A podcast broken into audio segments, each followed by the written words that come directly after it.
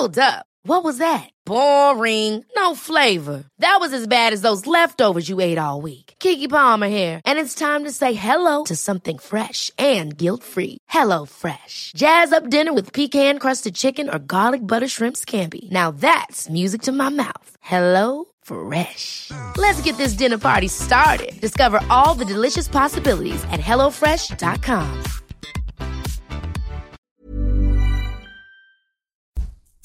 Todos sabemos que la política es un tema importantísimo, pero también sabemos que puede ser casi imposible seguirle el paso. Entonces no te preocupes. Llegaste al lugar correcto. Alto Parlante a partir de hoy va a ser tu herramienta más utilizada para saber qué está pasando, cómo te afecta y qué puedes hacer al respecto. Entonces prepárate, porque en tan solo 15 minutos tú vas a poder ser todo un conocedor. Como lo escuchaste, este es un podcast sobre política para aquellos que tienen prisa. Mi nombre es Arturo Aramburu y si tú eres de los que pensaba que la política es aburrida y complicada, es porque jamás me habías escuchado a mí platicártela. Bienvenido a Alto Parlante. Gente bonita de todo México y algunos otros países también. Feliz, contento, emocionado y un poquito nervioso ya de estar de vuelta con ustedes después de un mes de ausencia, un mes de pausa que le dimos a altoparlante. Como ya vieron, tenemos nueva imagen, tenemos nuevo eh, jingle de introducción. Estamos renovados. Ayer en redes sociales dije que el programa venía más crudo que nunca y no me refería a que estuviera pedo y después pues entrar a la cruda. Me refiero a que vamos a ser más transparentes y más chileros que nunca. Eh, antes de empezar con las noticias, porque pues pasó un chorro en este mes e intentaré resumírselos lo más posible, les quiero platicar que National Geographic acaba de lanzar un nuevo podcast que se llama Detrás de Bios, en el que platican historias de personas pues muy trascendentales para, la, para Latinoamérica y nos los platican de una manera muy padre con una narrativa y un storytelling genial la invitación queda abierta para todos ustedes para que vayan a escucharlo detrás de BIOS de National Geographic. Pero ahora sí, continuando con la información, híjole, un mes, un mes bien pesado. Oaxaca aprobó el aborto con 24 votos a favor. Fue el aniversario de Ayotzinapa, fue el aniversario del sismo del 19 de septiembre. Despidieron a una piloto de Interjet porque hizo una broma sobre mandarle una bomba a los chairos en el Zócalo. Eh, hace seis meses, pues Andrés Manuel dijo que en seis meses se iba a acabar la delincuencia y la violencia en el país. Hoy se cumple ese plazo y no ha pasado nada. El tiempo corre, las promesas de cambio y honestidad, y honestidad que tanto presumía Andrés Manuel, pues ya están topando con pared. Pasemos a la información. Manuel Barlet. Seguramente han escuchado su nombre en las noticias, en redes sociales o en algún periódico si es que todavía los leen. Él fue dos, dos, veces secretario de Estado, dos veces senador, fue gobernador de Puebla y ahorita está al frente de la Comisión Federal de Electricidad esa que se encarga de llevarles a sus casas la luz para que puedan estar escuchando esto a través de su televisión, computadora, cargar su celular, lo que quieran. Él está al frente de la CFE. ¿Y cuál es el problema con él? Que declaró ante la Secretaría de la Función Pública que tenía propiedades por 51 millones de pesos. Hasta ahí, ningún problema. Resulta que no es cierto. Resulta que su familia sospechosamente amasó una fortuna que supera los 800 millones de pesos. Esto lo reveló un reportaje hecho por Areli Quintero. Hizo dos partes. La primera se llamaba Bartlett Bienes Raíces y la segunda Bartlett SADCB. En este, se, bueno, en estas dos partes, se dijo que este señor ha construido un imperio inmobiliario con 23 casas lujosas y con 12 empresas, de las cuales pues no había dicho absolutamente nada y él estaba forzado a decirlo por estar en el cargo que hoy ocupa. Ahora, ¿qué truco utilizó este cuate para que nadie se diera cuenta que le duró un ratito el chistecito? Le puso el nombre de su pareja a las propiedades. Ella se llama Julia Abdala o Abdalá, no, no recuerdo si tiene acento. La cosa es que como no es su esposa, no tiene que presentar declaración ante la Secretaría de la Función Pública. O sea, son pareja, pero no son esposos. Aparte, esperen, eso no es todo. De 2001 a 2017, la familia Bartlett constituyó 10 sociedades, cinco encabezadas por su pareja y otras cinco encabezadas por su hijo León Manuel Barlet Álvarez.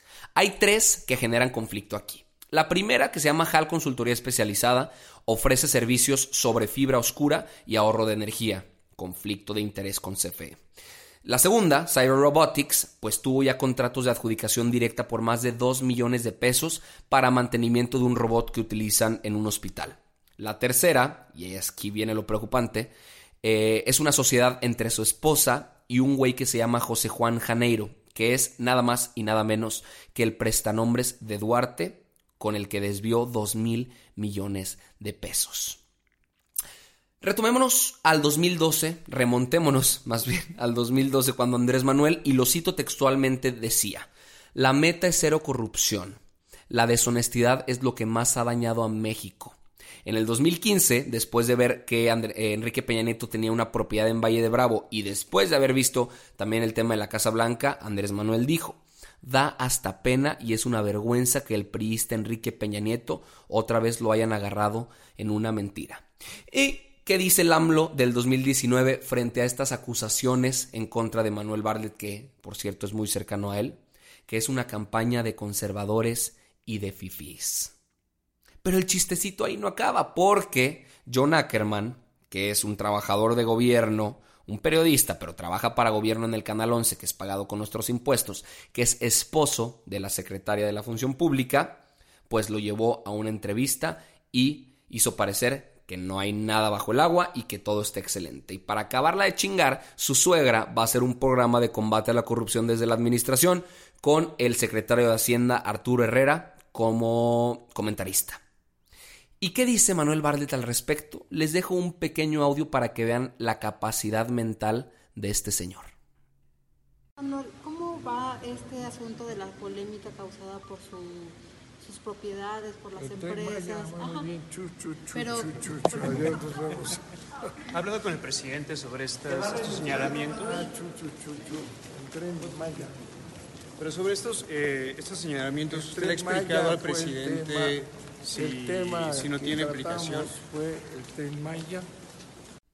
De verdad me encantaría que esto fuera una broma, pero un estadista, cuando le hacen una pregunta sobre qué opina sobre las acusaciones que están existiendo en su contra, contestó chu chu chu. No mames. Pero pues solo basta ver cómo se expresa Andrés Manuel, con evasivas o malos chistes en momentos de seriedad, lo que diga mi dedito, me canso ganso, soy dueño de mi silencio, soy peje pero no lagarto, fuchihuacala a la delincuencia organizada. Pues muy populachero, muy corriente, igual este cabrón ¿Cómo es posible que cuando le están diciendo que el güey es un mentiroso y que está encubriendo una cantidad millonaria de dinero que tiene en su fortuna, contesta con chu chu chu?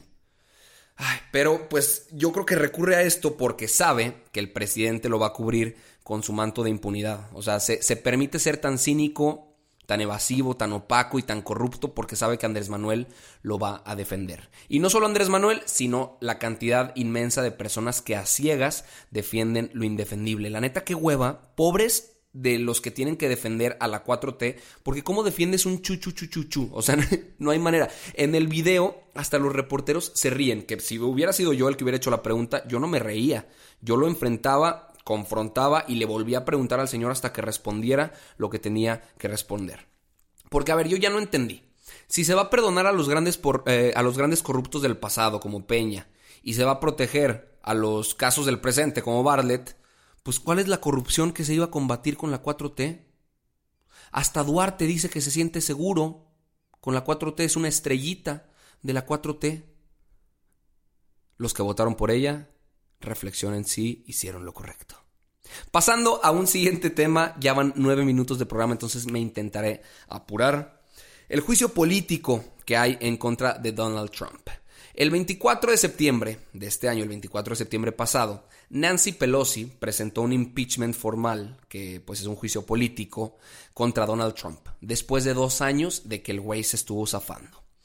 Después de que se presentara un misterioso reporte en CNN en el que se decía que Trump tuvo comunicación con un líder exterior, no se dijo con quién y no se sabía quién había dado la noticia, o sea, el whistleblower, que no sé cuál es la traducción directa al español, eh, causó revuelo. Después de eso, se supo que fue con el gobierno de Ucrania, eh, con el presidente recién electo, el excomediante Zelensky, y le pidió que investigara a Joe Biden, que es el, el, favorito para ser candidato demócrata en las elecciones del 2020.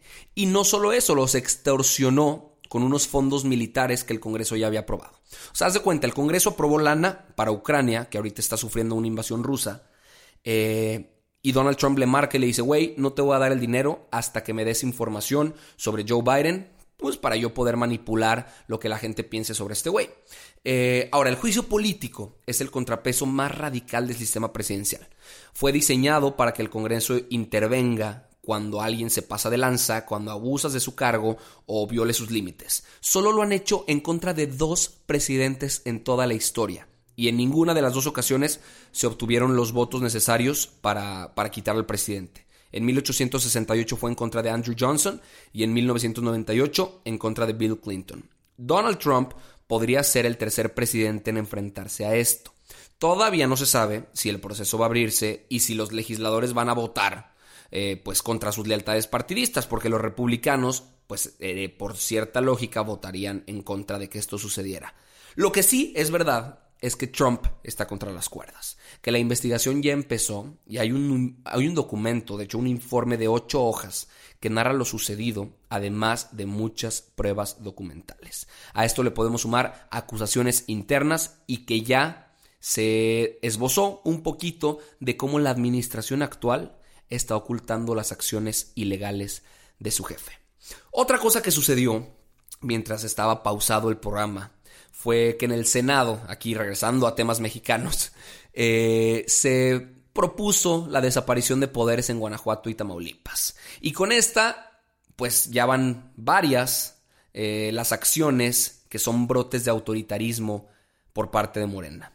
La ley Bonilla en Baja California, cuando el gobernador quiso aumentar su tiempo de administración de dos a cinco años, la ley Garrote en Tabasco, cuando querían encarcelar eh, con prisión preventiva oficiosa a la gente que se manifestara, eh, pues un intento de la ley Porfirio en la Cámara de Diputados, cuando ese güey se quería reelegir, eh, Porfirio Muñoz Ledo, la destitución ilegal del fiscal en Veracruz, la desaparición de poderes en Guanajuato y Tamaulipas, etcétera, etcétera. Ahora, amigos, calma, amigos, porque Después de hacer un pequeño análisis de este último caso, la desaparición de poderes, pues básicamente es una cortina de humo. Es presión para la negociación del presupuesto que se estaba llevando a cabo, porque, a ver, al Senado solo le corresponde verificar, no desaparecer. La seguridad que ellos argumentan, que es el problema por el cual ellos quieren cambiar de gobernador y desaparecer los poderes, pues no es causal. Morena no tiene mayoría calificada para que esto suceda y el, el gobernador interino que ellos eh, proponen pues solo es para convocar a nuevas elecciones. O sea, era una cortina de humo y era presión para la negociación del presupuesto y ese tema me parece no va a prosperar y no va a avanzar. Ahorita siguen hablando un poquito del tema, pero el gran eh, caos que se hizo la semana pasada pues ya pasó. Y por último, me gustaría cerrar con una noticia que fue controversial, que ni siquiera tiene que ver con el tema de México, disculpen ustedes, pero al mismo tiempo sí, porque es el discurso que dio Greta Thunberg eh, en las Naciones Unidas y que causó muchísima controversia y opiniones encontradas. Ella decía cómo se atreven, me han robado mis sueños y mi infancia con sus palabras vacías. Los adultos, muchos de ellos, pues empezaron a criticarla porque seguramente les pisaron algunos callos y les hicieron ver que la catástrofe inminente que ella describe como catástrofe inminente es una realidad. Pero me gustaría darles algunos otros nombres de activistas muy muy jóvenes que están haciendo un trabajo muy parecido al de Greta Thunberg. Por ejemplo, Alexandria Villaseñor de 14 años, que tiene una fundación que se llama earthuprising.org, Jamie Margolin de 17 años, Kiara Saki de 17 años, Bruno Rodríguez de 19 años, la juventud hoy nos demuestra que no necesitas ningún puesto jerárquico, no necesitas ninguna autoridad, no necesitas inclusive la preparación educativa para alzar la voz y decirle al mundo un mensaje que tú crees, un mensaje que te convence y un mensaje que hoy sin duda es irrefutable. Porque si tú no crees en el cambio climático, documentate. Si no crees en la veracidad de las palabras de Greta Thunberg. No necesitas creerlo porque pues esa es una falacia ad hominem, lo que significa que Greta Thunberg, por ser una niña de 16 años que probablemente esté fondeada con dinero privado, y etcétera, etcétera, no deslegitimiza el argumento que dio en las Naciones Unidas. Entonces, amigos míos, les dejo estos nombres para que los puedan investigar si les interesa el tema y me despido de este regreso, de este primer episodio de Alto Parlante. Acuérdense, todos los lunes y todos los jueves a las 12 del día van a estar recibiendo su dosis necesaria de noticias en solo 15 minutos explicadas, así como lo expliqué ahorita, que no sé si hablé muy rápido para dar con los 15 minutos, pero bueno, me despido. Mis redes sociales, arroba Arturo Aramburu, por ahí podemos continuar la conversación. Es para mí un placer estar de vuelta, acompañándolos. Si te gustó este episodio, si encontraste información que te sirvió, por favor compártelo con quienes más quieras para poder ser cada vez más personas informadas en este país. Te mando un abrazo y un beso y nos vemos el próximo jueves.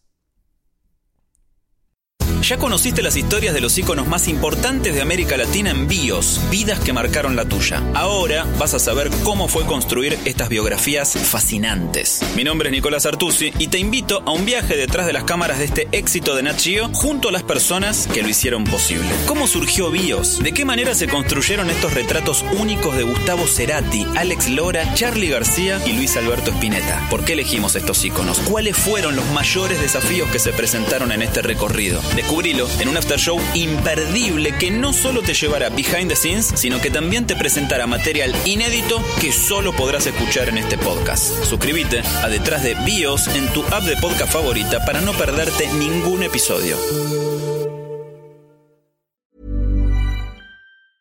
Ever catch yourself eating the same flavorless dinner three days in a row? Dreaming of something better? Well, HelloFresh is your guilt-free dream come true, baby. It's me, Kiki Palmer. Let's wake up those taste buds with hot, juicy pecan crusted chicken or garlic butter shrimp scampi. Mm. Hello Fresh. Stop dreaming of all the delicious possibilities and dig in at HelloFresh.com. Let's get this dinner party started.